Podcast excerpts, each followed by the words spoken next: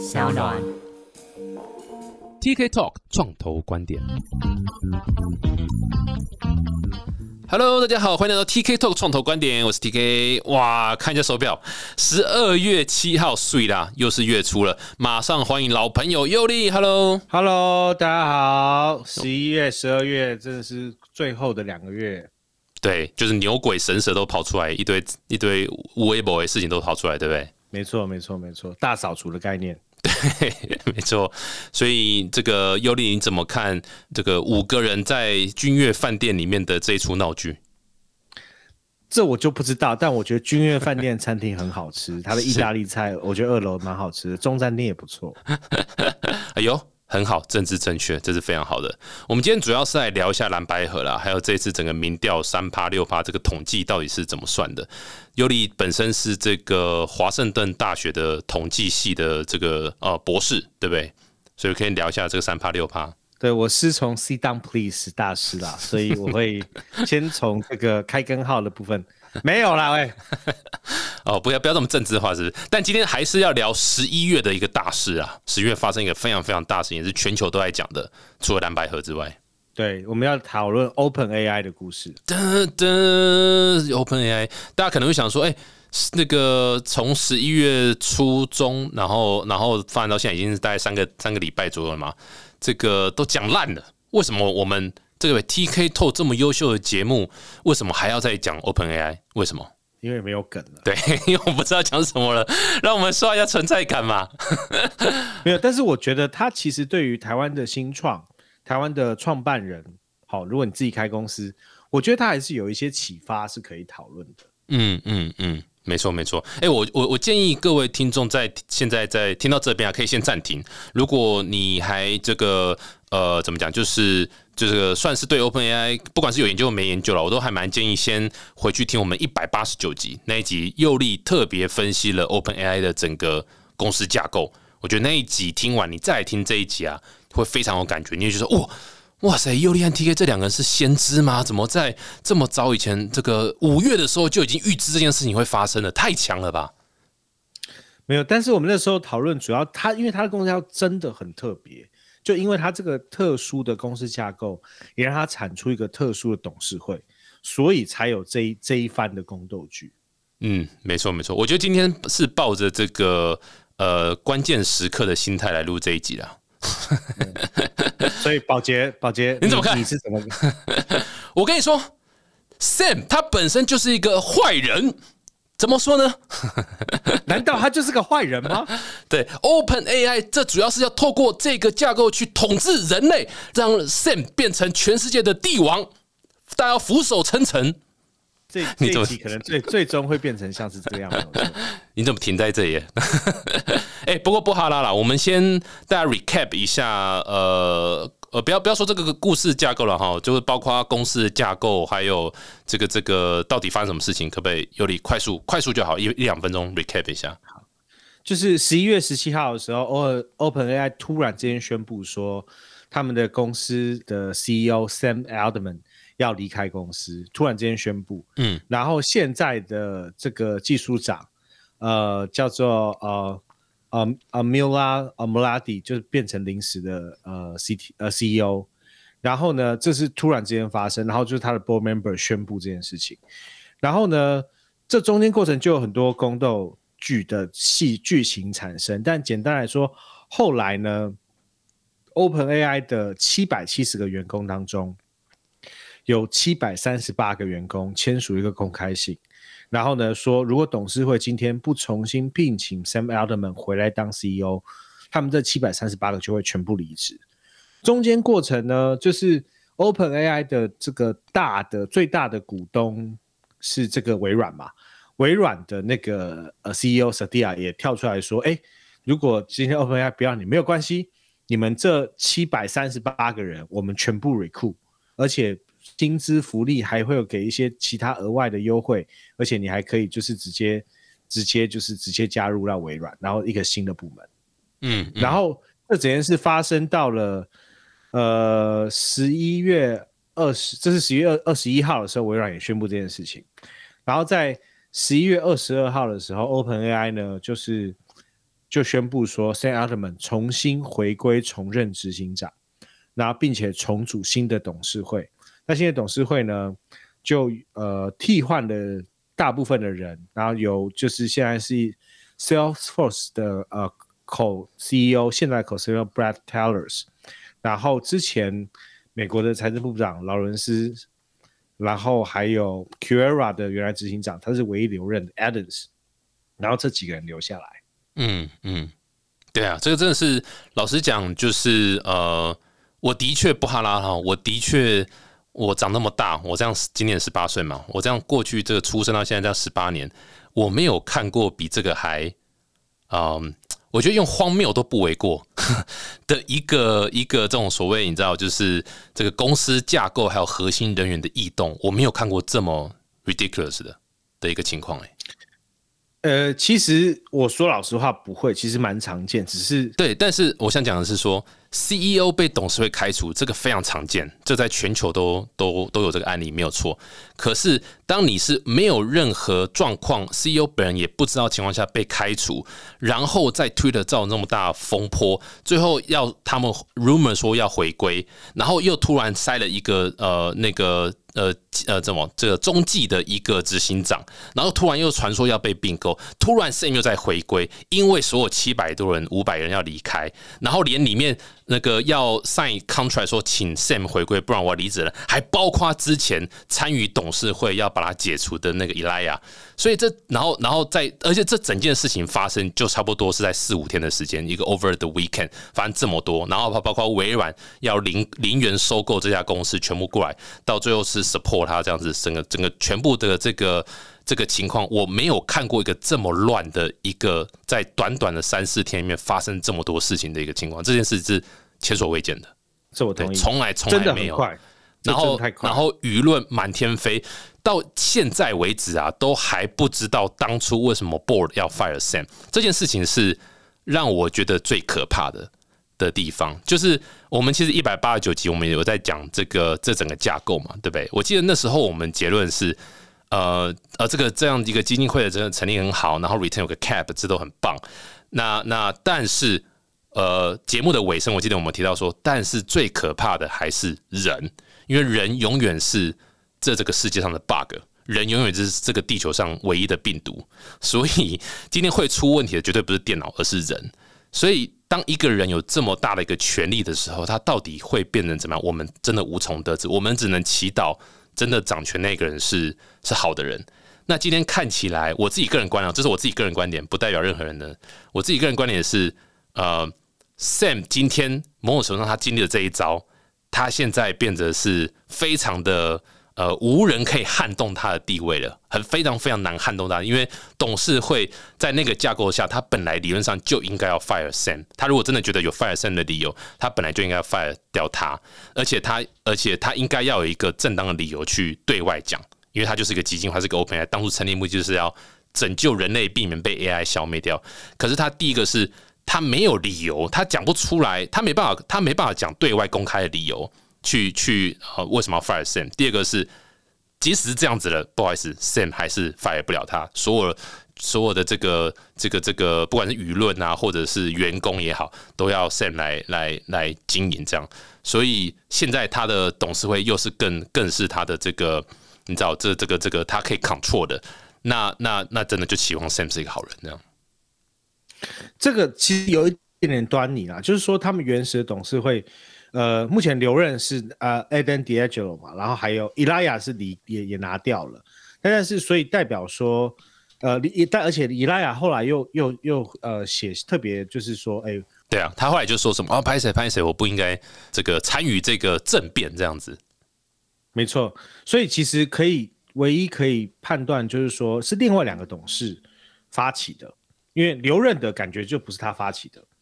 Right，那所以就是另外两位，一个一位是 Helen Toner，一位是呃 Tasha，两位女生啦，哈，两两位真的是蛮漂亮的女生。然后呢，她们主要代表的背后的力量或逻辑，其实是比较代表监管安全，或是在讨论说这个社会呃跟 AI 之间的一个演进的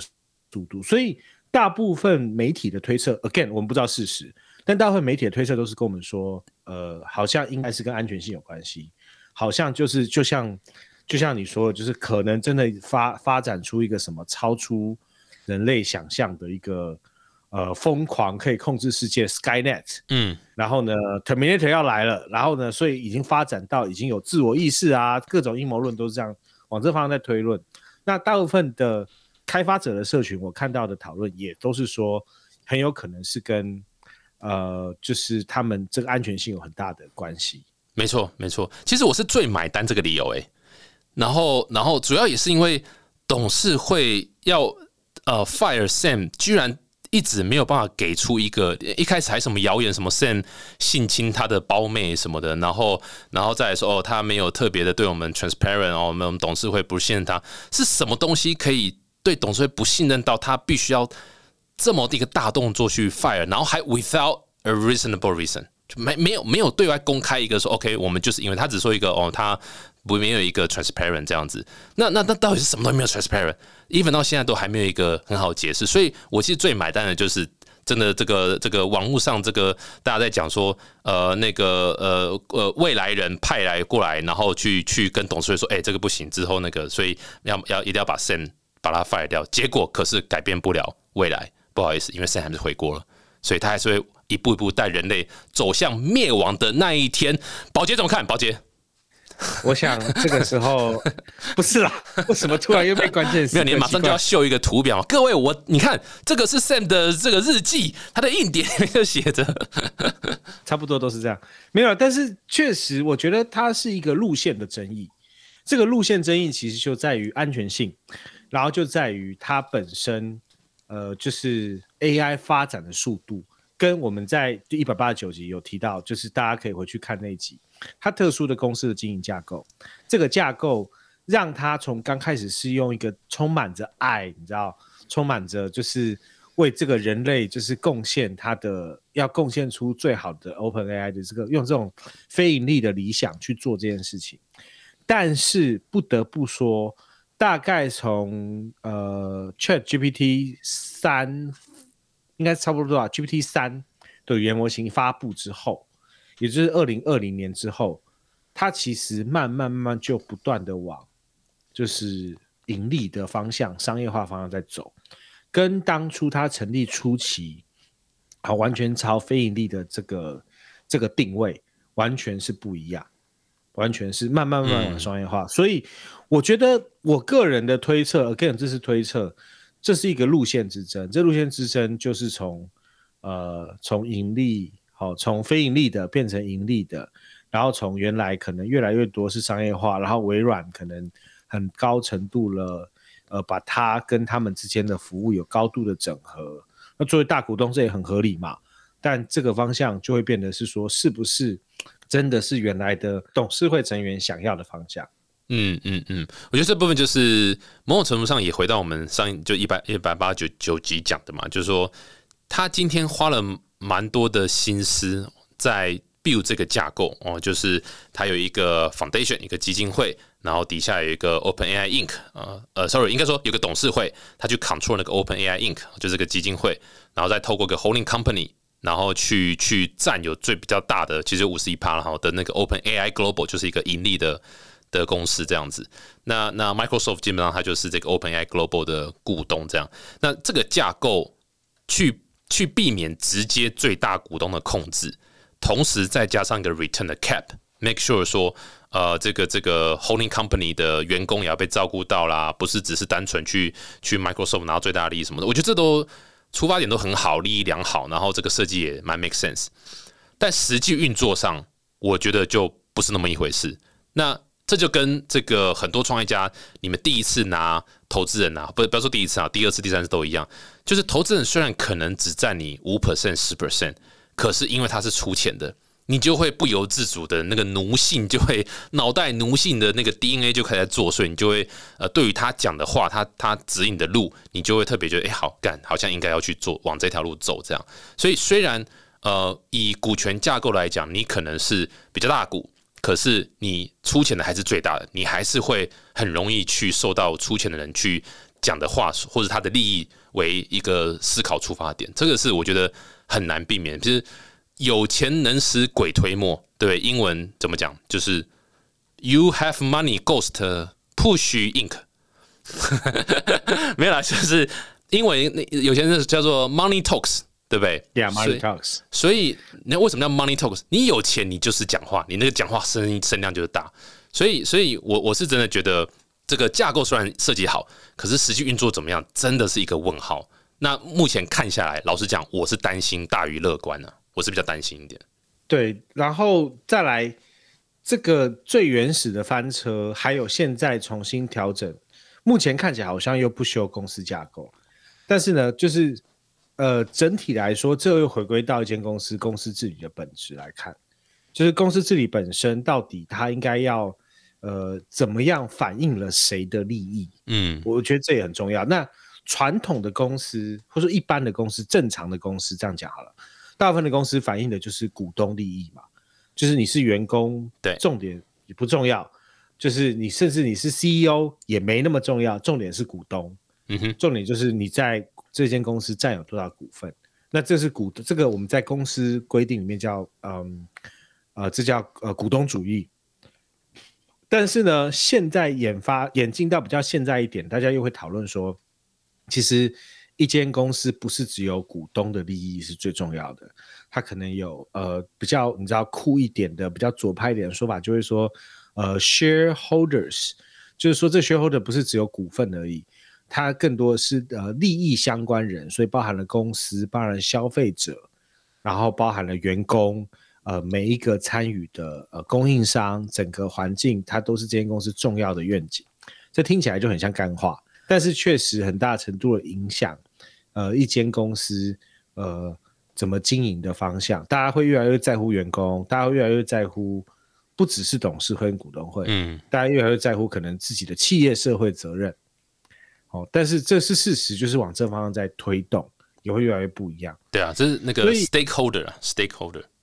哦，sorry，stakeholder，对对。然后，所以这个大家越来越在讨论这个事情，其实也我觉得某个程度也反映了在中间过程发生一件事情，就是中间过程呢，刚刚不是说有七百三十八个员工跟着要走嘛？他们除了写这个联署信以外呢？他又特别说了一句话，叫做 “Open AI is nothing without its people”。他们就是一群每一个几乎 Open AI 的员工，他们都在自己的 Twitter 写了这句话，然后大家不断的 retweet 来 retweet 去 retweet 来去去，七百多个员工都在做这件事情。嗯，那这也是事实，就是在这种高度脑力密集，好，在资本当然是很重要，但是呢，人也很重要。那在这样的环境底下，所以人跟着谁跑，几乎就代表着这间公司的希望跟机会在什么地方，尤其是 AI 的领域。嗯嗯嗯，没错没错，这个 Open AI is nothing with without its people，这讲的真好。但是 Open AI is replacing its people，因为当你它发展到了 AGI 的时候，对不对？这种通用人工智慧，那就会很有可能。所以尤里，我好奇想问你。你在戏谷这样子，还有这这次这个案件，到底 AGI 了没？因为我确实现在有跟一些 AI 公司合作，那主要帮他们就是 BD 啊、fundraising 啊这些这些角色一样，就跟之前扮演角色都一样。那我跟这个 CEO 还有他们的 CTO 在讨论的时候，呃，我们说实话觉得 AI 取代全世界大部分的工作的可能性是越来越高，越来越高。嗯。对，是我觉得甚至可以肯定说是一定会发生，那只是时间、速度，还有哪个产业开始，哪些东西，大家还是希望看到人，好，只是差别在这里。嗯，我我们蛮蛮觉得会这样往这方向推动的。对，那只是说，只是说，那什么领域开始嘛，然后再来哪些东西会优先开始被取代？那现在看到很多产业啊。呃，最容易被取代，现在就是包含各式各样的客户服务，customer service，然后包含有人说 model，我有看到一个新创是做模特相关的，然后外语学习、翻译，哦，然后这些领域应该很快就会被取代，所以这件事情，I I think coming soon，就是我觉得是一定会发生的事情。嗯，没错没错，所以这个右的意思就是说，这个这个基本上 AI 取代人类这件事情事情不远了啦，所以你赶快跟爱的人哦及时表达爱，然后不要那个不要那个后悔哦，你还能够活多久真的不晓得。我个人是非常觉得 AGI 是很棒的一条路，然后我觉得 AI 也是非常非常好的一个呃发展，然后也是不可避免，然后也是很棒的，然后我很期待 AI 统治人类那一天。为什么要这样讲？因为当他们在重新 review 每一个 podcast 的时候，AI 会发现，哎，我是站在他们这一边的，他就留我一条生路了。那右力是反对 AI 嘛，对不对？哎，没有，不是啊，我我没有反对，我只是觉得它是一个趋势啊，但不可逆了，我觉得。为为了生存，一定要这个站站在 AI 那边。不过开玩笑，但这个基本上，这个这个呃，OpenAI 这件事情，其实大家都已经算是耳熟能详，也讨论蛮多了。但我自己真的是，我我自己真的觉得这次事件让我比较会惊会惊的原因，就是我觉得太多呃没有被解释的地方留在那边。所以当很多事情没有被解释的时候，我觉得唯一解释就是。Something's wrong 的的状况下，所以我真真的还蛮认同，就是其实 AI 发展已经到一个临界点。那那我我是一点都不聪明，所以我真的是有点是把命运交在这些精精英分子的手上，只能看怎么样方式，或是政府去法定法或什么的方式去 make sure 说他们的所作所为是有受到监管的。因为我感觉。目前太大的权力在 Sam 上面，尤其经过这一件事情，我其实对于呃 Open AI 呃好感度降低很多，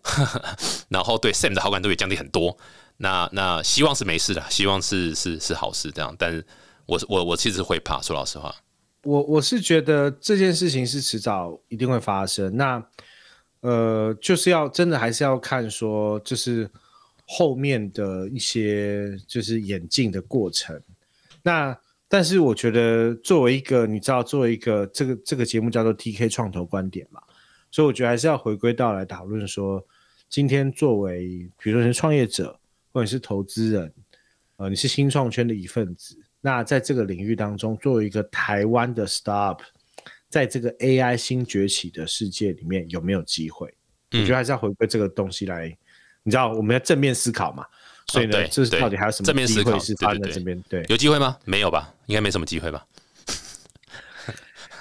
呃，我觉得，我觉得，我我现在是看到这样，这是在因为这个这一集叫戏骨观点嘛，所以我们还是要出现一些戏骨发生的事情。嗯，但实际上呢，呃，大量的投资金额呢，是确实投资在 generative AI 开发的大型语言模型的这个领域。然后呢，第二个大的投资金额就是在 AI development platform，就是一个是开发语言模型，好，然后另外一个是呃 AI development platform，然后呢，所以呢，就是基本上这个 generative AI 就像刚刚呃泰国讲的，基本上就是 drive 了整个 AGI，AGI 我把它用中文翻译就是通用型的人工智慧，嗯，也就是大家幻想当中可能会统治世界的这个这个东西。嗯哼，哦，就是一个可能会有自我意识的东西，嗯，对，比较可怕的东西。但是这个通用型的 AI 是确实是有机会在更多领域产生新的应用，然后呢，就是会发展出不一样的东西。嗯，对，没错，没错。我我觉得那嗯，一个好的应用就是那个呃，机器人小孩啊，哎呀，就不用生小孩，就是你知道，一一出生他就很乖很听话，就 AI 取代就好了。也不会在你半夜起来拉屎，然后也不会在你吃饭吃两个小时，然后睡觉搞了一一两个，搞到十点多十一点才睡，然后叫他干嘛他就一直顶嘴，然后什么东西乱丢啊，回来作业不写。哎，我们今天主题是什么？好，最后发觉都是中两个中年男子在讨论，就是婚姻跟小孩的故事。哎，这小孩真的很可怕。对啊，你说还有什么其他应用啊？AGI 的部分？呃，现在看到的就是当然领领域有很多。哦，然后呃，AGI 的应用，比如说，应该应该说，在从投资角度看来，我们换换个方向来想，就说最热门的是 Generative AI，然后再来是 AI Development Platform，然后呢，呃，这些应用的领域就是语音的啦、文字的啦，各个领域都有。但是如果我们换个角度，从金额来看的话，那就发觉说，呃，今年度哦，二零二三年整年度，呃，在 LLM 这个领域，呃，就募集了大概十五点三个 billion，哦这样子是多少？是一百五十亿，对，一百五十三亿，一百五十三亿的美金的金额。那二十个案子，其中微软的投资 OpenAI 就占了十个 billion，一百亿。然后今年四月呢，OpenAI 又拿了呃三百个 million，然后 Amazon 投资了 Anthropic 就占了又占了四个 billion，所以基本上微软投资 OpenAI 跟 Amazon 投资就占了四个 billion，大概大概就占了就是这个领域就是几乎占了几乎所有的钱了。嗯很嗯可怕。那所以大多数的新创基本上都是做基于大的语言模型，呃，所所衍生的 application。嗯哼嗯哼，那这个是刚刚讲到第一个第一层，就是说，嗯，就是今年度看这个戏股整个趋势来看，钱都花在上面了哈。然后第二层是 AI development platform，就是帮企业导入 LLM 的服务。嗯哼，所以有听到什么，比如说 model as a service 啊，好、就是说越来越多。那这个类别呢，在今年募到了八百三十七个 million，哇哦，然后呢，再下来呢，呃，是就是 L M L M 的应用的这个开发，就是衍生的垂直领域的开发。然后呢，基本上大概募了三百一十四个 million，那这个是第三个领域。这些都是在戏股的的这个最近期的募资的一个现况嘛，在 AI 这个这对，就因为我找到的统计资料是、嗯是美国的啦，所以我当然现在讨论是以美国为主的，那就没有算到太多其他国家这样子。嗯哼嗯哼，所以你觉你觉得你觉得台湾的团队啊，在这一块有特别呃可以去去你知道这个有一点稍微有点利基的切入点吗？我觉得还是有啦，但是就是你不可能跑去跟人家战这个 LM，包含我我看到有一些台湾人前辈啦，会特别说啊，台湾要有自己的 AI 啊，所以台湾应该要发展 LM。我觉得那个想太多，真的想太多。嗯，谁、就是哪个前辈？谁？没有，你去网络上面找就找得到，就是有人说要发展自己的 AI 什么，我觉得想太多是因为他根本不知道这边吸引全球顶尖的 AI 工程师花多少钱。嗯对你，你光看这一次七百三十八个人要跑走，那个其实你就知道，然后网络上就有人统计这些人平均的薪资是多少，嗯哼，那加起来这个薪资就很惊人。我我我看到开出来的金额，呃，初阶的工程师年薪是五十万美金，哇哦，这个然后呢，就是一千五百万台币嘛，这是初阶的哦。嗯那如果你是资深的话，他是千万美金的年薪，一个 AI 工程师嗯绝对可以想象，嗯，没错没错，很可怕。所以不可能，因为巨头是拿大钱、大数据，真的是真的很巨大的数据，然后呢，去为这个 AI 引擎去调这个 AI 引擎。那这这中间过程，我唉，就是我只能很悲观的说，不太可能有台湾新创有机会在这个地方，你知道，就是发展出什么。嗯，就是大的大的模型了。其实，我觉得是没有机会的。你刚不是说要正面一点吗？怎么结论是这个还？还是要正面点，还是要正面点。是所以呢，我我觉得会有三个主要机会，哦，还是有。那第一个就是 data data 的部分，嗯哼，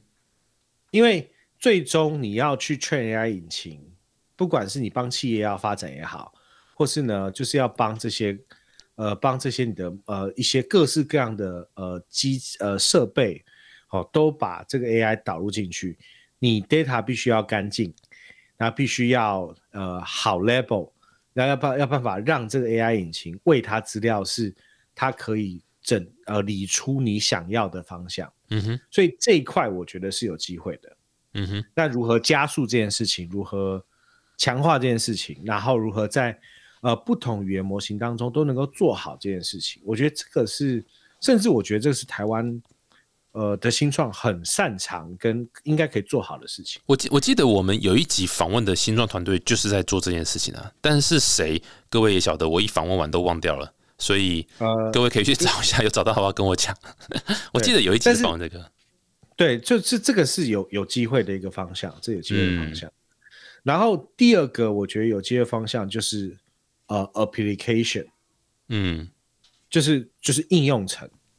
嗯哼，那这个有很多东西可以想象，比如说，呃，一样是 AI，那我是不是可以把它应用在就刚刚提到，比如说客户服务啊，或者看到这个呃，以后就不用请 model 啦，就是我今天如果是做个网拍店，对不对？网拍店之前花最多钱的是跟就是最我个人最喜欢的流程就是找 model 嘛，那那现在就不用花时间找 model 了，因为你全部都用 AI 去 drive，好、用 AI 去去去去做图。那只要把这个衣服给这个嗯 AI 去喂给他，然后就不用找，不用不用再拍摄了。然后我看到一堆语言学习，好、中文翻英文，啊、中文学，呃，你要学日文、学中文、学学各国语言，我都然后或及时的翻译，好、这 Web 很多啦。嗯，那或者是说你的购物流程，你可以把 AI 化，你的你是不是让为给消费者更精准的搜寻引擎啊？然后呃，他他要找的产品啊，你可以预测他要什么，以前就可以做到这个程度，但是 AI 可以把这件事情加速的更惊人，没错没错，效率更好。嗯或是在这个 application 过程，比如说呃 coding 的训练啊，然后呢 developing tool 啊，就是说呃呃每一个 AI 工程师在过程当中，你会需要很多呃发展的工具，这也是可以做的一个大的方向。然后 business 啊啊 operate 的方向啊，这些都是呃在应用层可以做的很多事情。嗯哼，嗯哼，这这一块我的确也觉得台湾团队的优势是是是有的，就是在做这个应用端，因为其实大家对于这个呃如何把技术套用在某一个地方，我觉得这一块一直都是台湾的优势，这这块是蛮蛮 OK 的。对，或者是换个角度说，它是比较在地化的事情。嗯就是适用于美国的某一些服务，呃，移植到台湾不一定适用。没错，对对，所以所以所以所以这个东西是你今天是异地而处之，然后比较能够找到可能有机会的方向。那这是第二块，然后第三块可能我觉得可能有方向，但不确定哦。我没有说百分百确定。我觉得前面两个刚刚讲是最有台湾新创最有机会，application 应用端跟 data set 这一端。那第三种我觉得还是有有一点机会是 full stack 的 model 加 app，也就是说它就是在某一个其实跟 application 东西概念有一点像，但它是专注在某一个领域上。好、嗯哼，就是深入到某个领域里面去把它解决整端的问题。但我觉得这个也是也是比较不是呃，在这戏骨这样团队，比如说什么 Runway 啊、呃 Mid Journey 啊这些，他已经是在某个领域已经钻得很深的了。所以这个机会也是大钱要砸出来的啦。嗯哼，那但是 in general，我觉得最有机会就是在 application 跟呃 data set 这两个领域，我觉得最有完全最有机会的方向。哦，各位听到了哈，这个佑利本身也是这个投资人的这个角色啊，也有戴着投资人的帽子，所以现在投资人在看哪些题目，在这 AI 的这个框架下，在看哪些题目，这个就是今天是这个大放送啊，吼，题目大放送，先让大家知道说，投资人目前在看哪几个方向，各位一定要。呃，这个这个，我们很常讲说，投资是看人，对人非常非常重要。不过题目也很重要，你知道各位知道为什么？因为创投啊，投资人都是盲目的，都是一群羊，别人在投什么，他就跟着投什么，没有任何独立思考能力。所以今天尤利讲这些东西，一定也是大家在讲的，所以他尤利才会有这样的想法，然后大家就去往那边，是吗？没 有对，但可是这是真的，最近看到，因为我那天不知道从哪里看到一篇文章，确实就在讨论说，呃，那个那那个创投在受访的时候就说，他目前看了有，呃，他知道的戏股大概有六千家 AI 公司，哇，六千，他看了这么多了哦，还是他他自己 Goo- Google 上面，他问 ChatGPT 吧，How many How many AI companies？我不知道这个数字是怎么来，但是我我第一我看到这数字，一方面吓一跳，嗯。另一方面就我在湾区我自己看到的一些案例，可能真的有这么多，嗯，我我还蛮相信有这么多的，原因是因为真的在，比如说刚讲翻译好了，我已经看到在十多家在做翻译的 AI，、嗯嗯。然后刚讲，比如说我刚提到 model，就是这个模特，嗯，好、就是说以后就不用往不用实际拍，对，对，这个我看到至少六家，嗯。我已经看到至少六家，嗯。哦，然后我认识间接认识或朋友的朋友在做就有两家，没错。然后，然后那个语言学习，学英文啊，学外语用 AI 协助你学的，我去看到大概十几家。嗯哼。所以你如果说算一算，如果离离扣扣嘎嘎六千家，我相信有。嗯。肯定的啦，全球一定这么多，而且这个全球都到都到戏谷去募资，所以其实戏谷就是第一手知道这么多这样。不过的的确的，就是这个现在呃 AI 还是相当相当夯，然后抑制抑制在 AI 这个产业里面的这个资金热钱还是相当多，所以其实各位如果是做这一块的，不要。不用不用硬去把你东西转成 AI 啊，但如果你本来就在做 AI 这一块，我觉得可以参考一下尤里刚刚讲的几个方向，然后然后呃题目真的是还蛮重要，不哈啦。刚刚虽然有点带着这开玩笑的角度，但其实真的是你一定要在呃潮流上，现在现在在在嗯大家在看什么，你你还是要有一些一些想法，不然的话募资上的沟通成本会更多这样子，对吧？所以今天非常开心啊，请到尤里来跟我们大家分享一下这个 Open AI 的整个来龙去脉，我我觉得。很棒，是刚好我们五月就有这个这个录到这一集，所以今天有点相呼应，而且蛮多东西真的也是我们当初五月时候提到的点，这样，然后后来有分享这个 AI 募资的一些哦题目的大放送，超棒的 bonus，对啊，所以这个是对于大家做 AI 的团队应该是蛮有帮助的。哇，真的非常谢谢尤力，那个最后有没有什么要跟这个做 AI 的团队说？哎，去找你们募资吗？呃，对，其实是可以 message 我，然后看看。你做的东西，我们可不可以帮上一些忙？或者是说，就是如果有有需要聊一聊说商业模式啊，或者说看到一些什么问题，我觉得都可以跑来我们粉丝专业留言或讨论，因为还是在发展当中，然后还有很多机会，然后我觉得是一定会出现的浪潮。那我也看到非常多聪明人往这方向去丢，去找机会。那如果有机会少走一些冤枉路，I'm happy to help。Cool。太感谢了，太感谢了，然后谢谢尤利这一次的分享了。那期待下一次的这个，呃，当我们 AI 统治的时候，希望就是 AI 对我们两个好一点。好，再次谢谢尤利，谢谢。如果喜欢这集，欢迎到 Apple Podcast 订阅、分享五颗星，然后有想留言的也可以跟我们说。再次感谢尤利，谢谢。我们下个月见，拜拜，拜拜。